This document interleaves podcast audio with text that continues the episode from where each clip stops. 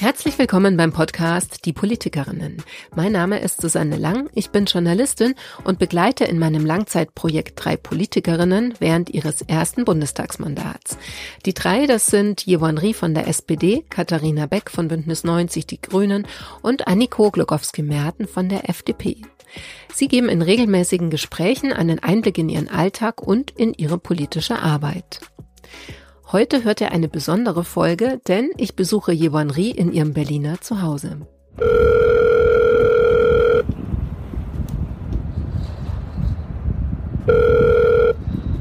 Hallo.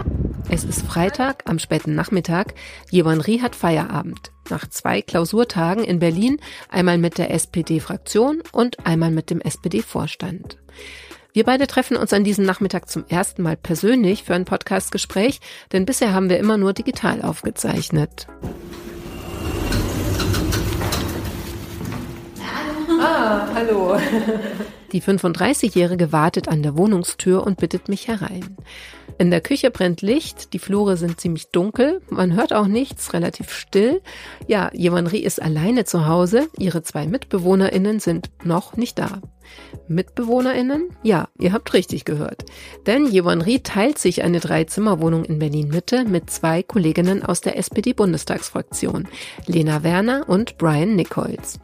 Ja, ihre ungewöhnliche Abgeordneten-WG hat schon für Schlagzeilen gesorgt. Der Bericht aus Berlin hat die drei besucht und der Spiegel war ebenfalls da. Kein Wunder, denn ihre Art zu wohnen steht unter anderem für eine andere Art, ihr politisches Amt anzugehen. Über die Vor- und Nachteile, als neue, junge Abgeordnete im Bundestag einen Wahlkreis zu vertreten, aber auch über sehr drängende Themen wie Ries Patenschaft für politische Gefangene in Iran sprechen wir jetzt. Ja, heute sind wir ja bei Ihnen in der Abgeordneten WG. Wir sitzen jetzt hier am Küchentisch. Man hört es ein bisschen äh, hallen, also es ist ein größerer Raum, offene Wohnküche. Und Sie haben schon gesagt, es, nicht, es steht nicht so viel in der Wohnung. Ja, also wahrscheinlich kriegen wir wieder ähm, massenhaft äh, ähm, Zusendungen, wo Leute sagen, kauft euch doch mal ein bisschen Deko. Ein paar Kolleginnen von mir in der Fraktion haben uns auch mehrmals angeboten, sie würden uns Deko kaufen. Die sind aber alle drei nicht so große Deko-Fans. Deswegen also es ist liegt daran, ist nicht der Zeit geschuldet, der fehlenden. Nee, es liegt tatsächlich daran. Also wir, wir haben tatsächlich die einzige Deko, auf die wir uns einigen konnten, ist, ähm, wir haben äh, Magnete aus, aus, wenn wir mal im Ausland waren oder auf Reise waren. Die haben wir dann alle auf einer Magnetwand und das, das haben wir gemacht. Und wovon wir Brian nicht abhalten konnten, war, ähm, dass er sein Zimmer komplett in BVB-Fanartikeln eingedeckt hat. Also da, da konnten wir leider nichts tun. Okay.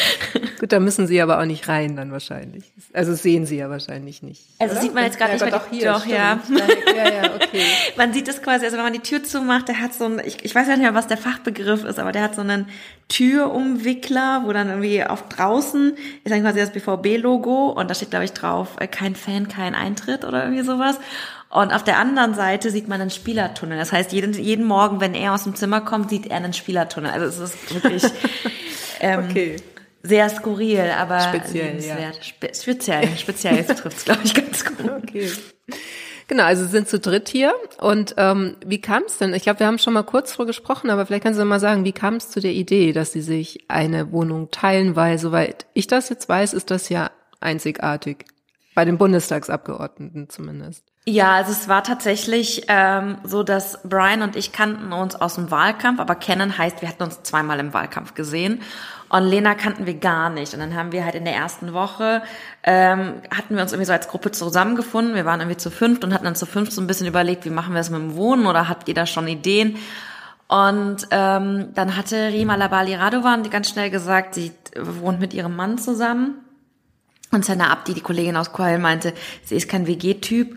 Und ich bin ehrlich gesagt auch kein WG-Typ. Ich habe noch nie in einer WG gewohnt und hatte dann aber gedacht, so, oh, wenn man zwei Wohnungen hat und zwei Wohnsitze, könnte ja an einem Wohnsitz so eine WG ganz cool sein.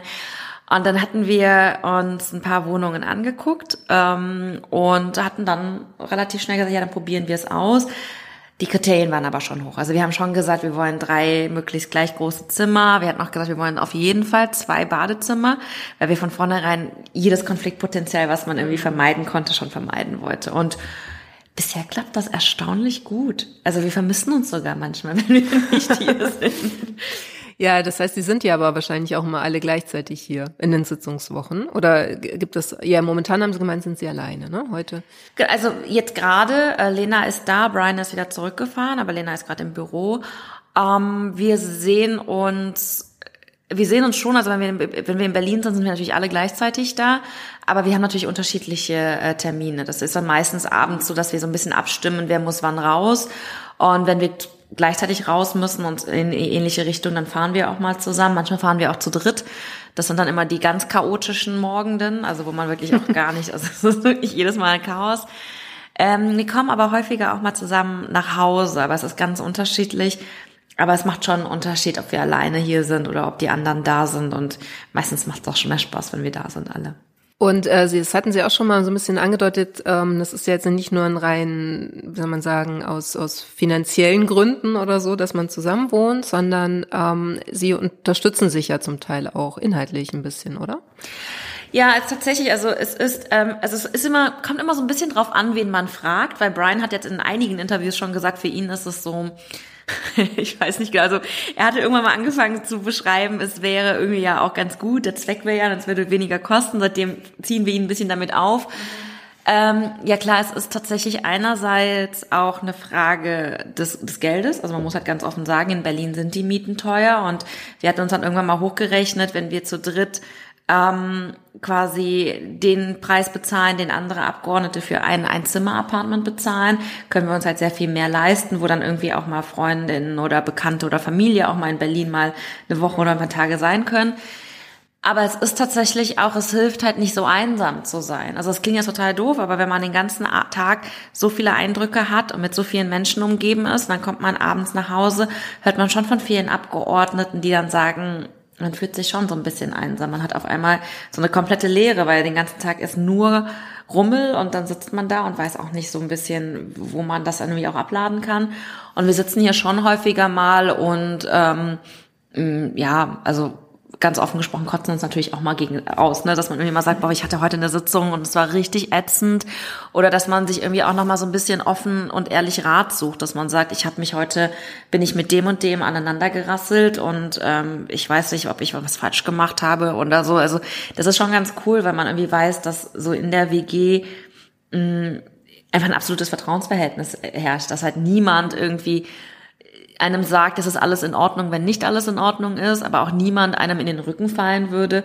Und es natürlich schon immer ganz schön ist, wenn man weiß, ähm, die wissen jetzt, dass mir das wichtig ist und wenn es in der Fraktion mal hochkommt, dann hat man vielleicht noch mal zwei Leute, die vielleicht auch noch mal das Wort ergreifen, weil das Thema gerade kommt. Gibt es bei manchen politischen Themen dann auch Dissens? Also hier unter den dreien, die hier wohnen? Schon. Ähm, Brian und ich hatten mal eine sehr große Diskussion darüber, das weiß ich noch. Ich hatte in einer anderen Sitzung, wo er auch war, hatte ich gesagt, dass wir bei den ähm, Entlastungen, das war noch im Frühjahr letzten Jahres, die Studierenden außen vor lassen. Und dann haben wir auf dem Weg zurück in die WG, hat er mich irgendwann so ein bisschen äh, angepumpt tatsächlich, dass er meinte, das ist ja wieder typisch, dass man nur über die Studierenden spricht, aber nicht über die Auszubildenden. Und dann haben wir uns wirklich auch so ein bisschen hitziger diskutiert, weil ich gesagt habe, nee, aber die Auszubildenden werden doch entlastet. Er hat gesagt, nee, werden sie nicht. Und dann ging es immer so weiter hoch und dann hat er halt immer wieder gesagt, ja, was ist wieder so typisch, ne? Also über die Auszubildenden redet niemand. Und dann am Ende hatte, hat er recht gehabt. Also wir haben dann das dann nochmal nachgeguckt. Also das ist schon wirklich so rechthaberig, dass wir dann nochmal genau nachlesen müssen, wie es jetzt drin stand. Und dann haben wir dann beide aber auch gesagt, okay, dann setzen wir uns dafür ein, dass beide irgendwie eine Entlastung bekommen und hatten dann halt in der Fraktion auch tatsächlich nochmal vorangetrieben, dass es da ähm, die Möglichkeit gab, dass alle, egal wie viel sie verdienen oder warum sie, also wie sie verdienen, dann auch diese 300 Euro bekommen. Um, ähm, aber es war eine hitzigere Diskussion und da ist Brian zum Beispiel auch jemand, der sehr groß verfecht, verficht, dass er sagt, wir können nicht nur auf die Studierenden achten, Leute auf diejenigen, die Abitur haben, sondern auch viele andere. Und das ist eine Perspektive, die mir zum Beispiel fehlt, weil ich natürlich auch aufgrund meiner eigenen Lebenserfahrung halt einen großen Blick auf die Studierenden habe. Deswegen also, und, und Lena hat ja auch eine Berufsausbildung gemacht und das sind dann so Sachen, wo man dann merkt, ach krass, das, das, das stimmt, das stimmt, da fehlt, mm. ja, fehlt mir man der so Blick merkt, dass man doch eine eigene ja, Perspektive total. hat, ja. Aber Sie gehören ja wahrscheinlich jetzt nicht unterschiedlichen Flügeln in der SPD an, wo man dann vielleicht nochmal größere äh, Punkte hätte, wo es wirklich einen grundsätzlicheren Dissens gibt? Mm, wir gehören, also Brian und ich sind in derselben Strömung. Lena ist in gar keiner Strömung. Also das heißt, das ist halt schon so, aber ähm, wir haben ja auch inzwischen wirklich eine, ähm, KollegInnen, wo wir sagen würden, wir sind befreundet und das ist bunt gemischt. Also wenn, mhm. wenn wir jetzt das irgendwie gucken, wer hier abends häufiger mal sitzt, dann sind da wirklich sämtliche Strömungen auch vertreten.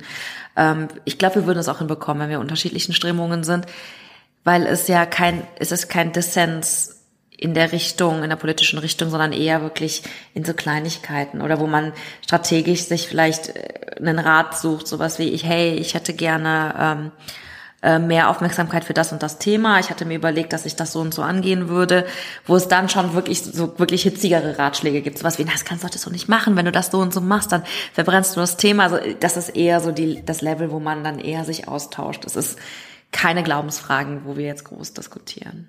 Und wahrscheinlich auch keine Machtfragen, oder? Bisher. Also könnte ich mir vorstellen, wenn es dann mal um so Fragen geht, weiß ich nicht, wer wird was oder so, da eine Konkurrenz entsteht, das gab es ja wahrscheinlich bisher noch nicht.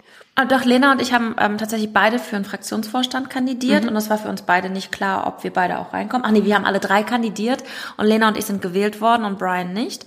Ähm, das war aber kein Ding, wo wir gesagt haben, wir kandidieren jetzt gegeneinander, sondern wir hätten uns sogar eher gefreut, wenn die ganze, äh, ganze WG in der, im Fraktionsvorstand gewesen wäre, haben es aber auch einander gegönnt, wenn, wenn es jetzt anders ausgegangen wäre oder so. Also ähm, wir sind aber, glaube ich, vom Charakter her auch so ein bisschen anders, dass uns das gar nicht so wichtig ist.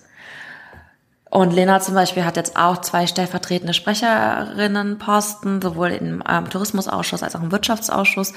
Und es ist halt eher so ein, wir freuen uns für, für alle. Also, oder Brian hat jetzt letztes Jahr ähm, zwei wirklich große Themen gehabt. Er hat einmal diese Wahlrechtsreform in der Wahlrechtskommission vorangetrieben und das Wohngeld verhandelt. Und es ist halt eher so, dass wir halt mitfiebern und uns total freuen, wenn es dann irgendwie auch nochmal mehr Aufmerksamkeit gibt und so.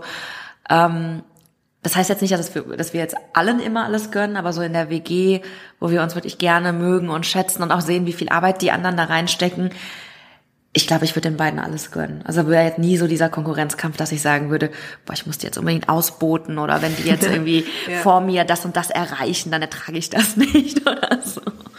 Na, ich finde es interessant, weil man hat ja so schon ein bisschen so ein Bild auch von Politik, dass es am Ende des Tages ne, oft um Konkurrenz geht. Oder es sind ja auch zum Teil so Bücher auch schon erschienen, ne, wo, wo auch so das Abgeordnetenleben, also ein Stichwort hatten Sie schon genannt, Einsamkeit, aber auch so beschrieben wird, dass es eben, ähm, ja, dass man sehr alleine für sich kämpft. Also das ist kein Beruf ist, wo man jetzt das Gefühl hat, man ähm, ist in so einer wohlmeinenden Umgebung. Ist das dann ein falsches Bild oder würden Sie sagen, Sie sind eher die Ausnahme? Mm, ich glaube, es ist nicht falsch und ich glaube aber auch nicht, dass wir die Ausnahme sind, sondern eher vielleicht die neue Generation, die jetzt noch mit reingekommen ist. Und mit Generation meine ich gar nicht unbedingt die Jüngeren, sondern die, die jetzt vor allen Dingen auch letztes Jahr zum ersten oder vorletztes Jahr jetzt 2021 zum ersten Mal gewählt worden sind da merkt man schon vor allen Dingen in der SPD-Fraktion, dass dadurch, dass so viele neue drin sind, also 104 neue Abgeordnete, die noch nicht im Bundestag waren, da merkt man schon, dass man dann natürlich ähm, auch eine neue Kultur mit reinbringt und dass man dann sich auch so ein bisschen anders ähm, äh, sozialisiert, so ein bisschen anders aufstellt und man gar nicht mehr so ist, dass man dann irgendwie eine große Gruppe hat, wo eine kleine Gruppe sich quasi rein integrieren muss, sondern dass dann auf einmal äh, ungefähr Hälfte Hälfte ist und man dann natürlich auch viel mehr vom, vom Miteinander auch ändert. Also wir sind da vielleicht auch, weil wir wir sind ja immer diese berüchtigten 49 unter 35, dass sie uns dann natürlich auch als Gruppe irgendwie viel, viel schneller zusammengefunden haben, was so praktische Fragen auch angeht, ne? dass man sich irgendwie auch gegenseitig mal äh, berät oder unterstützt oder dass man irgendwie ähm, die Sachen auch viel mehr genießt und dass wir uns auch gegenseitig viel mehr auch dran erinnern, dass man es genießen sollte. Ähm, das geht bestimmt auch nicht für alle 104, aber wir haben schon einen größeren Kreis, der, der sehr eng ist, außer nur uns dreien. Ähm, und vielleicht, vielleicht sind wir einfach auch, also vielleicht definieren wir uns auch einfach neu als Abgeordneten. Das mm. kann ich mir auch vorstellen. Ja. Ist es dann Ihnen schon mal passiert, dass jemand aus der anderen Hälfte, also Leute, die schon länger dabei sind, auch so eine Attitüde haben wie, na, seid mal gerne noch naiv, wartet mal ab, bis ihr ein paar Jahre dabei seid, dann werdet ihr das auch anders sehen. Das gibt es schon, aber eher so als gut gemeinten Ratschlag, ne, dass man so sagt, Leute, verliert das nicht. Also ne, bleibt, ne, versucht irgendwie so das Wesentliche auch im Auge zu haben und behaltet euch das bei. Man muss natürlich auch fairerweise sagen, es ist natürlich nicht so, dass wir diese Gefühle der Konkurrenz gar nicht kennen, sondern so am Anfang kann ich mich noch sehr gut dran erinnern, dass man gerade in den ersten Monaten hatte ich immer das Gefühl, man läuft allem hinterher. Es war ja irgendwie erst die Frage, ähm, in welchen Büroräumen kann man sitzen, ähm, ich fand das ganz spannend. Es gab heute einen Artikel im Spiegel Online, wo es um die Frage ging, ob diejenigen, die unter den Linden sitzen, ob das die weniger wichtigen Abgeordneten sind und so. War das der, wo es um das Abhören auch genau, ging? ja, da war dann mhm. dieser Absatz drin, wo dann drin stand so, ja, ne, also man muss ja sagen, also OWH sitzen die Unwichtigen drin und so. Und, und wo klar, sitzen Sie? Ich sitze tatsächlich im OWH. ja, okay. Wie übrigens auch Lena und Brian und ja. wo auch wirklich viele von uns sitzen und ähm, und am Anfang hat man natürlich schon das Gefühl, dass man das Gefühl hat, man bringt sich so in Position, es ist unglaublich wichtig, wo man sitzt, bei wem man sitzt, mit wem man irgendwie gut kann. Dann war ja eine große Konkurrenz, auch was den, die Ausschusswahl anging, dass man irgendwie natürlich in den Wunschausschuss wollte. Dann gab es nochmal die Frage, wer wird Sprecherin, wer wird stellvertretende Sprecherin. Das ist irgendwie alles ähm, und dann natürlich die Fraktionsvorstandswahlen und keine Ahnung. Das war ja immer auch, auch die Strömungsfrage. Das waren ja alles ganz oft so ähm, Positionierungskämpfe ganz am Anfang, wo, als man es noch gar nicht einschätzen könnte wo ich manchmal das Gefühl hatte, ich werde hier überwältigt von Entscheidungen, die ich jetzt treffe und die werden die nächsten vier Jahre prägen und ich kann nie wieder zurück und wenn ich diesen einen Weg einschlage, dann war's das. Und wir haben halt relativ schnell gemerkt, das ist gar nicht so. Also man kann unglaublich viel ähm, in anderen Bereichen irgendwie auch sich engagieren. Man hat irgendwie ja auch dadurch, dass man Leute kennt, kriegt man schon mit, was in den anderen Ausschüssen passiert. Es macht unglaublich viel Spaß, irgendwie auch mit Leuten aus anderen Strömungen zusammenzuarbeiten. Und jedes Büro hat halt seinen Vorteil. Also wir haben in OWH haben wir die größeren Büros, sitzen mhm. mit sehr coolen Leuten zusammen und so. Also ähm, wir sind entspannter geworden. Also die ersten Monate hatte ich immer das Gefühl, ich stehe in Konkurrenz zu allen, weil, weil alle irgendwie genau das wollen, was ich auch will. Naja, klar, und es ist ja auch eine neue Welt, komplett neu, ne? Also bis man dann so ein bisschen die Regeln und Rituale kennt, das kann ich mir schon vorstellen. Auf jeden Fall, ja. Aber das hat, das führt jetzt äh, schon so ein bisschen zum Inhaltlichen, weil ich äh, auch so das Gefühl hatte, dass sie ja sich schon jetzt auch so so zum Ende des Jahres hin auch schon nochmal sehr stark profiliert haben, auch tatsächlich. Ne? So, ähm, also jetzt einerseits über diese äh, Entlastungspakete oder so Stimme der Studierenden, ich glaube, da nimmt man sie schon wahr äh, tatsächlich, aber eben auch ganz stark äh, durch das äh, Iran-Thema und die politischen äh, Patenschaften. Also ich alleine, wenn man so guckt, ne, wie viele Follower die Social-Media-Kanäle von ihnen oder Accounts gerade haben. Also ist ja schon ähm, schon beeindruckend, finde ich. Wie, also natürlich ist das beabsichtigt gewesen, kann ich mir vorstellen. Aber ähm, eine Frage hat mich doch interessiert. Ist es dann manchmal auch so ein bisschen, dass Sie denken, oh wow, jetzt äh, folgen mir so und so viele Leute international und da steigt ja auch so eine Verantwortung, kann ich mir vorstellen. Es war tatsächlich nicht so wirklich beabsichtigt, weil ich musste gerade so lachen, weil wir sind immer noch so ein bisschen überwältigt im Team. Also wir können es irgendwie auch noch nicht, also wir können es noch nicht so ganz fassen, weil mhm. ähm, die Patenschaftsgeschichte hatte angefangen. Also ich weiß noch, dass wir darüber gesprochen haben, als wir, als ich aus Ruanda zurückgekommen bin. Da hatte ich ja erzählt, mhm. dass mich das Thema irgendwie schon sehr berührt und dass ich irgendwie das Gefühl habe, man müsste mehr machen. Und dann Ende November ähm, also im November hatte ich tatsächlich auch noch so ein bisschen rumgefragt, ob es die Möglichkeit gibt, eine Patenschaft zu übernehmen für jemanden, der oder die ähm, im Rahmen dieser Revolution der aktuellen Proteste auch festgenommen wurde.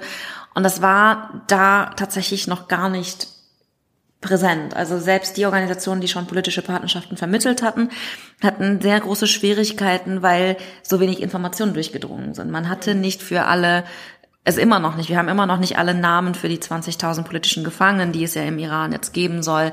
Ähm, normalerweise ist es auch so, dass man eigentlich hingeht und erstmal eine Einverständnis braucht, auch von den Familienangehörigen. Und das war im Iran nicht möglich, weil es ja so unübersichtlich war und weil ähm, viele Angehörige einfach auch von dem Regime unter Druck gesetzt worden sind. Und da dann zu fragen, ist das in Ordnung, wenn wir eine Patenschaft übernehmen? Das war dann halt eine ganz andere Situation als in Belarus oder vorher schon mal im Iran oder in, in südamerikanischen Staaten. Und da haben sich dann tatsächlich erst drei Aktivistinnen hier aus, aus Berlin, also aus Deutschland, rangetraut und die haben mich dann angeschrieben und hatten gefragt, hey, würdest du eine Patenschaft übernehmen? Und ich war dann irgendwie die erste Anlaufstelle, weil ich mal gefragt hatte, macht ihr sowas? Und dann haben die gesagt, hey, wir würden das machen, willst du? Ich gesagt, ja. Und dann habe ich äh, die Patenschaft für Thomas Saleh angenommen und als ich gefragt habe, so wer ist das denn so, dann haben die nur gesagt, so ja, es ist ein ganz ernster Fall. Der wurde ähm, angeklagt wegen äh, Korruption auf Erden und Krieg gegen Gott und der rappt. dann habe ich gedacht, okay, keine Ahnung, Rapper kann ja alles sein. Hab dann einen Brief geschrieben, habe das dann auch online gestellt und ich meine, es waren vielleicht so 200 Likes und es hat niemand wahrgenommen. Mhm. Und dann ging irgendwie so anderthalb Wochen, zwei Wochen irgendwie ins Land und dann waren halt drei Abgeordnete mehr da. Ich weiß sogar noch, es war Martin Diedenhofen, Carlos Kasper und Norbert Röttgen von der Unionsfraktion.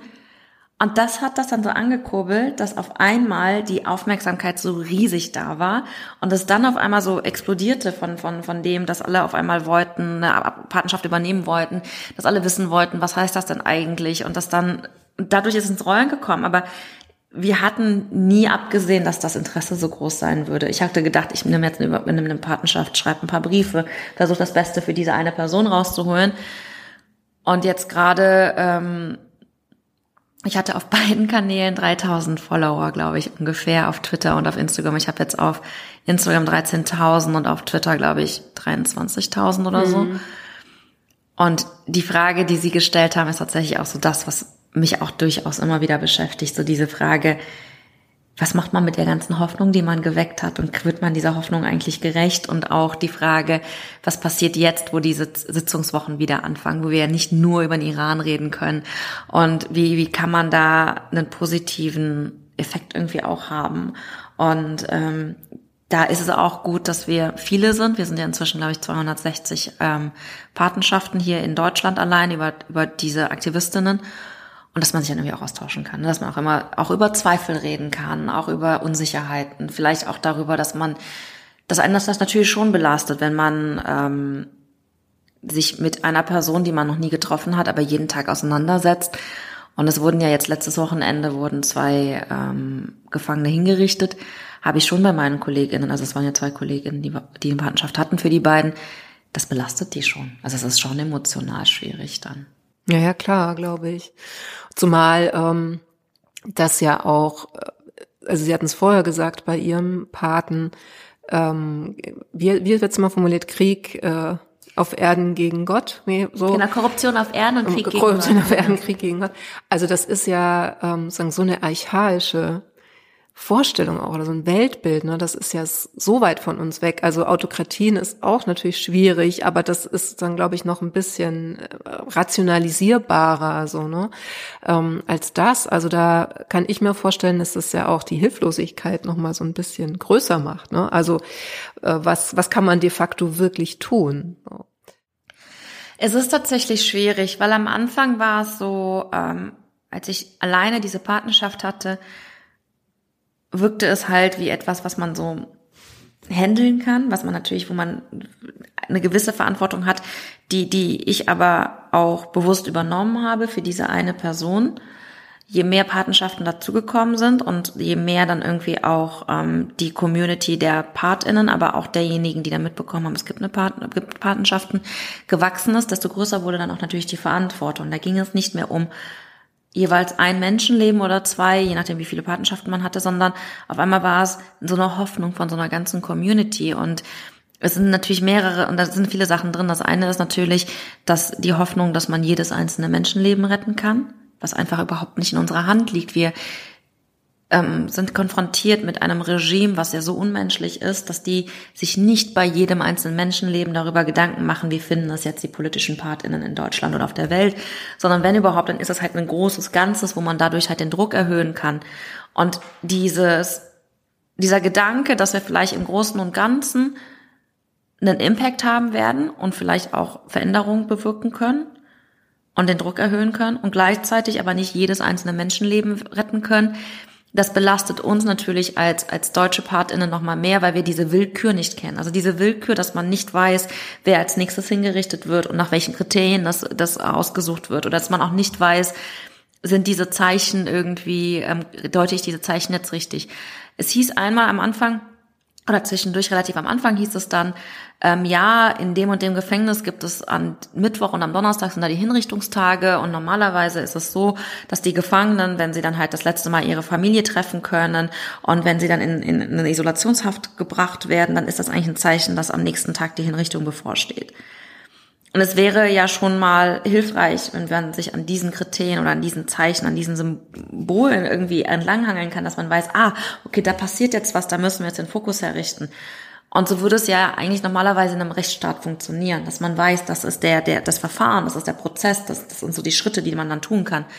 Aber womit wir halt immer mehr konfrontiert werden und das tut uns halt so weh, weil wir es anders kennen oder erwarten, ist halt, dass es überhaupt keine Gewissheiten gibt. Also der, der iranische, das iranische Regime macht, was es will. Manchmal haben wir auch das Gefühl, die spielen halt mit unseren Emotionen, mit den Emotionen der anderen AktivistInnen, mit den Familien.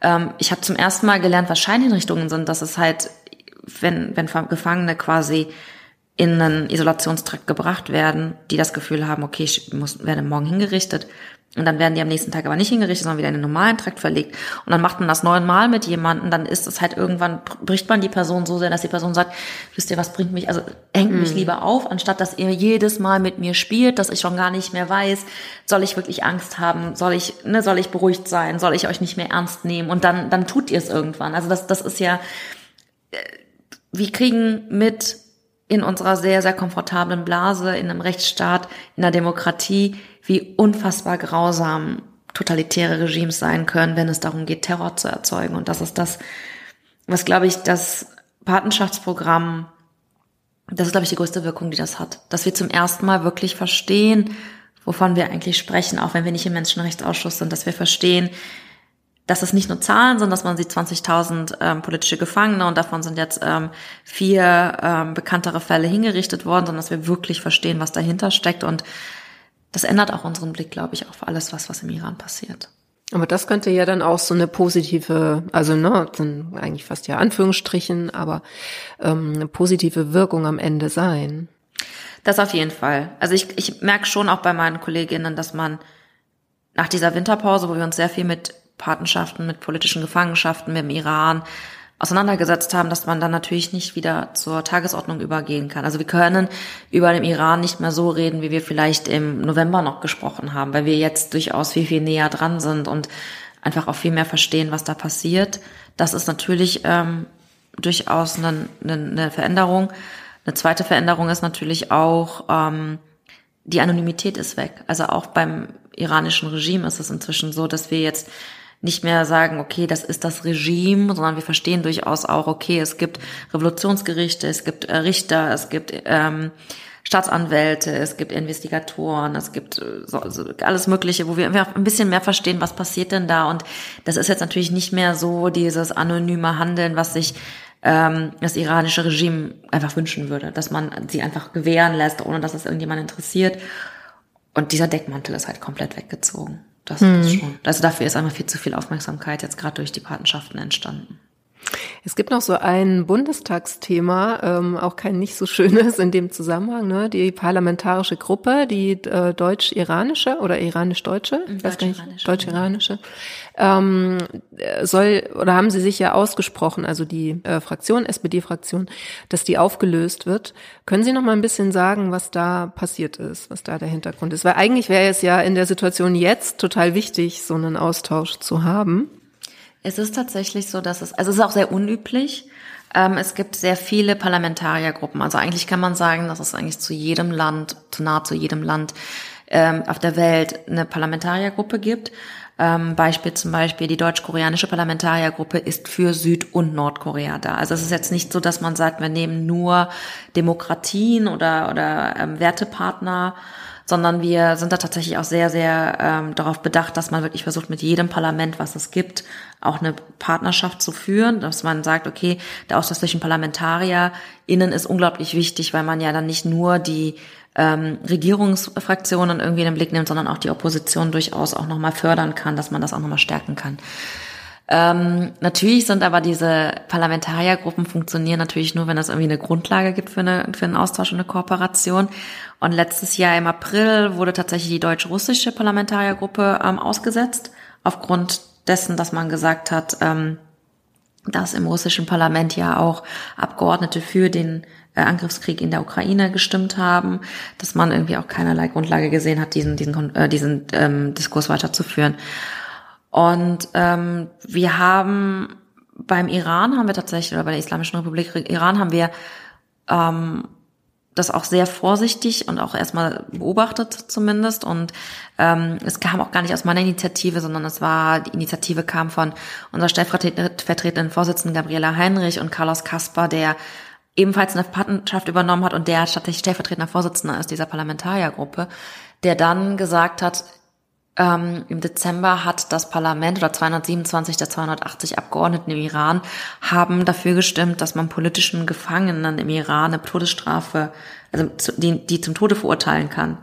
Und das ist irgendwie, das, das fanden, fanden wir ziemlich erschreckend und irgendwie auch unparlamentarisch. Und das hat dann äh, Carlos Kasper tatsächlich mit Gabriela Heinrich zum Anlass genommen, der ähm, SPD-Fraktion im Rahmen der Klausur vorzuschlagen, dass wir die ähm, Parlamentariergruppe auflösen. Ähm, da ist die Fraktion auch komplett mitgegangen und deswegen wird es jetzt einen Antrag der SPD geben, erst in der Koalition und dann im gesamten Bundestag. Ähm, weil wir auch sehr lange darüber nachgedacht haben, würden wir dadurch vielleicht oppositionelle Kräfte schwächen. Man muss halt ganz offen sagen, dass es halt im iranischen Parlament gibt es keine oppositionellen Kräfte. Wenn es darum gehen würde, dass wir wirklich den, den Draht zur Opposition weiter aufrechterhalten könnten, würden wir uns vielleicht schwerer tun. Aber auch dieses Abstimmungsergebnis hat ja gezeigt, 227 von 280, das ist schon eine sehr erschreckende Mehrheit, die ja, ja. hat. Und nach den vier Hinrichtungen, nach den zwei aktuellen Hinrichtungen war halt der Punkt erreicht, wo wir gesagt haben, dass das auch, das ist auch Folge des parlamentarischen Handelns im Isla in der Islamischen Republik Iran und das können wir halt dann auch nicht mehr mit uns vereinbaren, dann mit diesen Leuten dann weiterhin eine Kooperation aufrechtzuerhalten. Also theoretisch ist sogar vorgesehen, dass man bei den Parlamentariergruppen mindestens einmal in der Legislatur in das Land reinfährt oder in die Region fährt. Und das ist ja, wie, wie soll man das, also mit was für einer Begründung oder Rechtfertigung sollte man das noch tun? Wie hat denn der Austausch dann äh, überhaupt noch ausgesehen jetzt? Im letzten Jahr gab es den da? Es gab tatsächlich ähm, ein paar, also ich weiß, dass da ist tatsächlich der Ausschussvorsitz auch bei der AfD und ich habe dann auch mitbekommen, dass sie durchaus auch beim, beim Botschafter in der Residenz waren, dass es da irgendwelche auch ähm, immer wieder mal ein paar Mails gab, wo dann auch sehr regimeunkritisch ähm, Informationen auch weitergeleitet worden sind, was sehr kritisch auch von den Mitgliedern der Parlamentariergruppe bewertet wurde. Es ist natürlich sehr schwierig. Also gerade in so einem Regime, wo, wo man natürlich auch nicht genau weiß, was ist die Faktenlage, was ist Propaganda, was sind vielleicht auch ähm, gezielte Missinformationen. Ähm, ja, also deswegen, also es war jetzt die letzten Monate schon schwierig, aber natürlich hat dann jetzt die parlamentarische Entscheidung jetzt irgendwie war dann halt quasi das, was jetzt das fast zum Überlaufen gebracht hat. Hm. Ähm, dann kommen wir zu den schöneren Themen. den den ähm, ja, SPD-Fraktion hatten Sie schon oder hatte ich auch angesprochen. Da ähm, ist ja gerade Klausurtagung, deshalb sind Sie auch schon in Berlin, ne? Genau, also ich bin, nee, ich bin am Mittwochabend tatsächlich schon angereist, weil der Fraktionsvorstand hatte schon ähm, Abendessen da. Und dann haben wir gestern Abend, gestern Vormittag hatte der Fraktionsvorstand getagt und gestern Nachmittag und heute Vormittag die Fraktion. Und wir sind tatsächlich jetzt schon mit der Klausur fertig und äh, genau, es war, es war eigentlich echt, es war wirklich cool. Also es war, die Stimmung war auch gelöst, die Stimmung war auch ganz gut. Und wir starten vorsichtig zuversichtlich in 2023. Okay. Ja, was macht man auf so einer äh, Klausurtagung? Also was wird da, jetzt äh, bleiben wir mal erstmal bei der Fraktion. Wie muss man sich das vorstellen? Es ist tatsächlich so, dass es ähm, erstmal um ein Arbeitspapier geht, also um Arbeitsschwerpunkte, dass man sagt, was ist so das, was wir uns für das erste Halbjahr vornehmen, was sind so die Projekte. Ähm, ich hatte ja vorhin schon erwähnt, dass wir stellvertretende Fraktionsvorsitzende haben, die jeweils einen Bereich irgendwie betreuen. Ich hatte vorhin Gabriela Heinrich genannt, die Auswärtiges macht. Das heißt, da ist dann ähm, auch zum Beispiel Entwicklungszusammenarbeit bei und, ähm, und ähm, Auswärtiges, Verteidigung, alles ist mit drin. Und so teilen wir halt die Bereiche auf und dann sagen die stellvertretenden Fraktionsvorsitzenden, legen halt für ihre Bereiche dann nochmal so einen Arbeitsplan vor, ähm, was, was für Gesetzesvorhaben jetzt vielleicht auch nochmal ganz wichtig anstehen, wo die Schwerpunkte legen sollen. Und dann hatten wir als Schwerpunktthemen ähm, hatten wir insgesamt, also nach dem nach dem Arbeitsprogramm, haben wir tatsächlich auch nochmal über die Zeitenwende gesprochen heute. Also äh, hatte Olaf Scholz auch nochmal sehr deutlich gesagt, wo er findet, dass wir stehen nach einem Jahr Zeitenwende. Ähm, wir hatten ähm, eine Referentin da aus dem Ethikrat, die auch nochmal über die gesellschaftlichen Folgen dieser Zeitenwende ähm, irgendwie auch ähm, ähm, referiert hat, kurz einen Impuls gegeben hat. Dann gab es eine sehr große Diskussion, wo auch die Fragen kamen, ähm, müssten wir vielleicht auch nochmal für einen gesellschaftlichen Zusammenhalt sorgen, wie, was, wie müssen wir das generell irgendwie alles nochmal einbetten. Ähm, gestern hatten wir ähm, tatsächlich auch ähm, verschiedene ReferentInnen zu, zu unterschiedlichen Themen tatsächlich da. Also wir hatten insgesamt vier ReferentInnen aus wirklich, die alles abgedeckt haben. Es war super spannend. Was ich aber wirklich am spannendsten fand, war das für mich das erste Mal war, oder ich glaube generell das erste Mal war, dass wir sowas gemacht haben.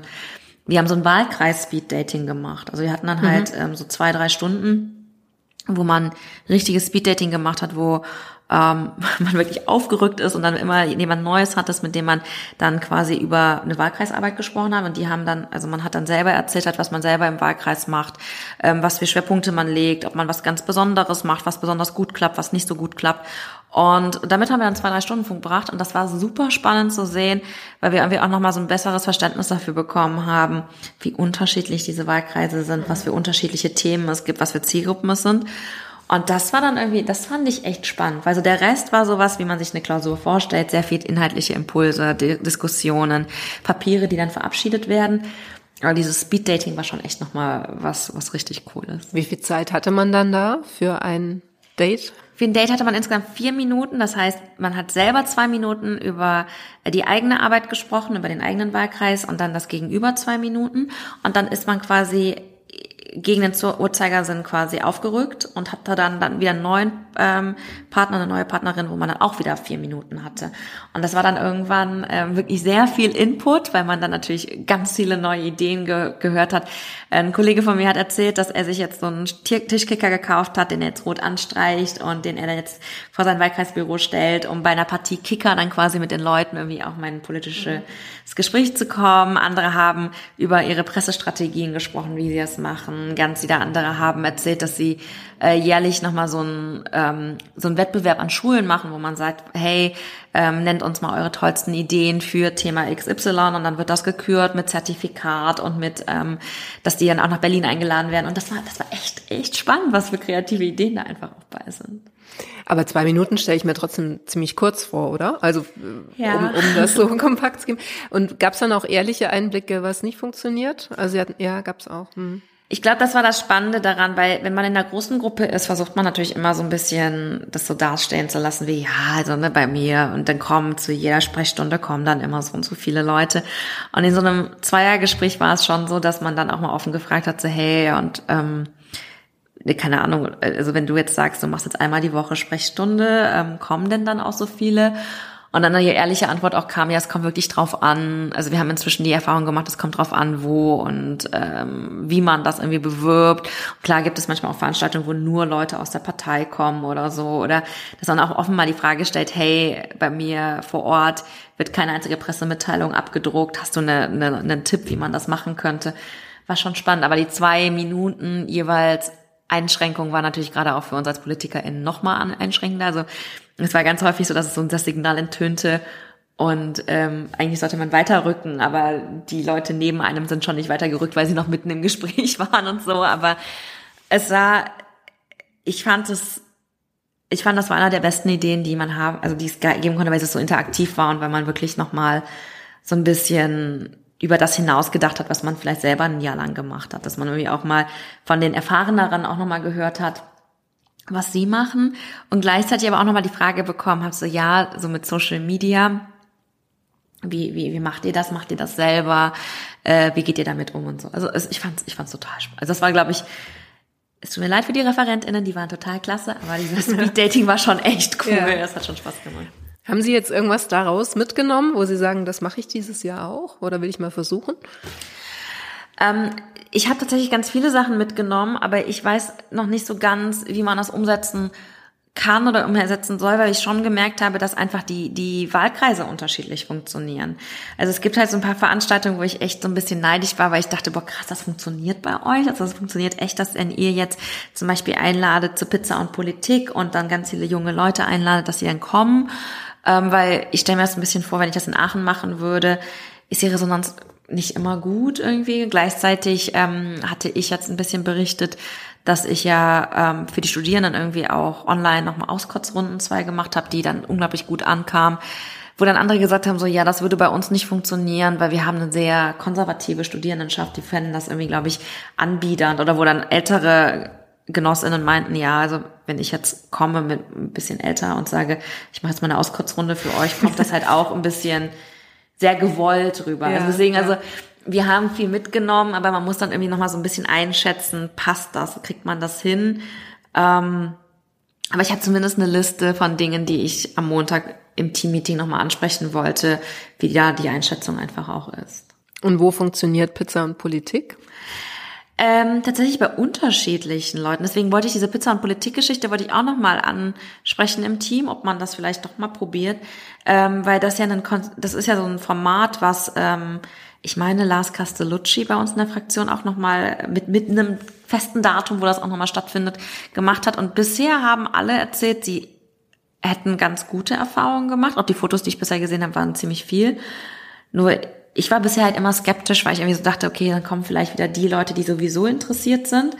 Aber so für 2023, also jetzt einmal so eine ganze Runde ähm, zu probieren zumindest mal, genau, das steht auf jeden Fall bei mir auf der To-Do-Liste, dass man es mal diskutiert im Team. Müssten dann ja, bei Ihnen müssen es doch eigentlich Streuselbrötchen sein, oder? Eine Streuselbrötchen und Politik. Das stimmt. vielleicht mache ich das wirklich, ja. also vielleicht ist das, genau. Und gibt es jetzt politisch so ein äh, Ziel oder ja, ja, was Sie sich quasi vorgenommen haben, jetzt, dass Sie jetzt in der in dem Jahr noch erreichen wollen? Ich hoffe, dass dieses Jahr die Dati gegründet wird. Das ist ja so, das ist ja eigentlich mein Berichterstattungsthema, wo ich jetzt das letzte Jahr über schon unglaublich viel reinstecken musste, wo man viele ähm, Gespräche geführt hat, wo man auch viele Ängste nehmen musste, wo man noch mal ein bisschen aufklären musste, was jetzt eigentlich genau dahinter steht. Sagen Sie noch mal kurz. Genau, die Dati ja. ist ja die Deutsche Agentur für Transfer und Innovation, die jetzt gegründet werden soll, weil die Politik jetzt schon sehr häufig festgestellt hat, dass wir super gute Forschung haben, die dann in den Laboren stattfindet, in den Lehrstühlen stattfindet, aber dann der Transfer aus den Laboren in die Praxis nicht so gut funktioniert, weil da tatsächlich so eine Lücke ist. Ähm, wie kriegt man die Sachen in die Anwendung? Und da hört zum Teil auch die Förderprogramme auf. Und das soll die Dati jetzt, ähm, diese Lücke soll die Dati schließen. Und wir haben halt ganz unterschiedliche Erwartungshaltungen, äh, weil wir in der Politik hatten uns eigentlich vorgenommen oder haben uns, äh, sind uns eigentlich sicher, dass wir die Hochschulen für angewandte Wissenschaften, die ähm, bisherigen Fachhochschulen gerne mehr fördern wollen, dass halt die Sachen, die auch aus den ähm, HAW dann kommen, dass die halt mehr gefördert werden, weil da auch tatsächlich eine sehr große Lücke ist. Es sind natürlich viele, viele Universitäten, die sagen, ja, aber wir machen auch richtig tolle Sachen, warum wird denn da der Transfer nicht ähm, äh, äh, finanziert. Und das sind natürlich Fragen, die muss man irgendwie sehr, sehr fein säuberlich nochmal auftrennen. Was ist das, was die Dati leisten soll, leisten kann? Und ähm, was für eine Lücke ist das genau? Und das haben wir das letzte Jahr über sehr intensiv gemacht.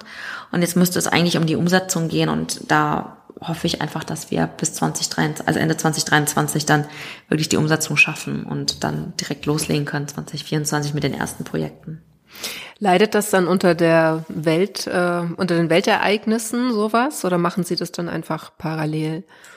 Es leidet natürlich auch an den Weltereignissen, weil alle Häuser unterschiedlich, also natürlich mit den Ressourcen irgendwie auch anders gebunden waren. Auch das BMBF war ja zum Beispiel vom Krieg in der Ukraine betroffen, dadurch, dass man relativ schnell gucken musste, was machen wir mit äh, Studierenden, die in der Ukraine sind, die jetzt nach Deutschland kommen, äh, was für Anerkennungen gibt es für ähm, Abschlüsse, wie gehen wir weiter vor mit Wissenschaftskooperation etc. Das war im ersten Halbjahr, war das halt on top an alles, was wir eigentlich uns vorgenommen hatten. Ähm, und dann kann natürlich die Studierendenentlastungen, die Frage auch Semesterticket, 49 Euro Ticket, was immer noch nicht gelöst ist. Da, da, da merkt man schon, also die Weltpolitik lässt, glaube ich, kein Haus im Moment kalt und dann bleiben natürlich weniger Ressourcen für andere Dinge, auch wenn da wirklich schon viel passiert ist. Und ich hoffe einfach, dass wir jetzt ähm, tatsächlich sehr zielgerichtet und auch sehr zielstrebig einfach die Dati jetzt auch nochmal angehen, ähm, weil das, glaube ich, uns auch als Deutschland nochmal sehr viel nach vorne bringen könnte. Wir haben jetzt so viele Sachen, die richtig coole Ideen sind, die ähm, dann aber woanders getestet werden oder auf den Markt gebracht werden oder dann irgendwie wirklich in die Anwendung kommen. Und das wollen wir halt auf jeden Fall vermeiden. Ja, bin ich gespannt, wie sich das entwickelt noch. Ja, wir sprechen uns dann im Februar wahrscheinlich wieder. wenn sich die Termine so organisieren lassen. Gehe ich davon aus. ja, zuletzt war schon sehr viel, hatte ich den Eindruck, ne? Also viele Termine bei allen Abgeordneten natürlich. Es ist tatsächlich immer so, dass das zweite Halbjahr, das haben wir heute nochmal drüber gesprochen, das zweite Halbjahr ist immer schlimmer. Das ist auch dieses Jahr wieder so. Aber jetzt gerade ähm, starten wir sehr gemächlich rein. Ich glaube, es wird aber das Tempo wieder angezogen. Also ich weiß nicht, wie ich in zwei Wochen darüber spreche, aber im Moment sind wir noch relativ entspannt. Ich glaube, in zwei Wochen wahrscheinlich nicht mehr. Und der Februar ist ja immer so ganz traditionell der Karneval. Der Karneval, ja. Genau. Stimmt. Wo dann auch noch da haben Sie dann eigentlich keine Zeit. Da habe ich eigentlich keine Zeit, aber dann halt nicht in Berlin keine Zeit, sondern eher in Aachen keine Zeit. Ja, okay. Gut, ja, vielen Dank für den Januar-Einblick, Flori. Sehr gerne, Dankeschön. Danke auch euch fürs Zuhören. Schön, dass ihr dabei wart am Küchentisch in der Berliner Abgeordneten-WG. Ich hoffe, euch hat die Folge gefallen. Falls ja, dann bewertet uns gerne. Je nachdem, wo ihr sie gehört habt, könnt ihr auf den Plattformen äh, Sternchen vergeben. Ähm, ich freue mich auch über Kommentare, über Anregungen. Vielleicht kennt ihr jemand, eine Gesprächspartnerin, die sich politisch engagiert, die ihr gerne mal im Podcast hören möchtet. Dann äh, schreibt mir gerne, mailt mir. Mehr Infos zu dem Projekt findet ihr auf der Website www.diepolitikerinnen.de.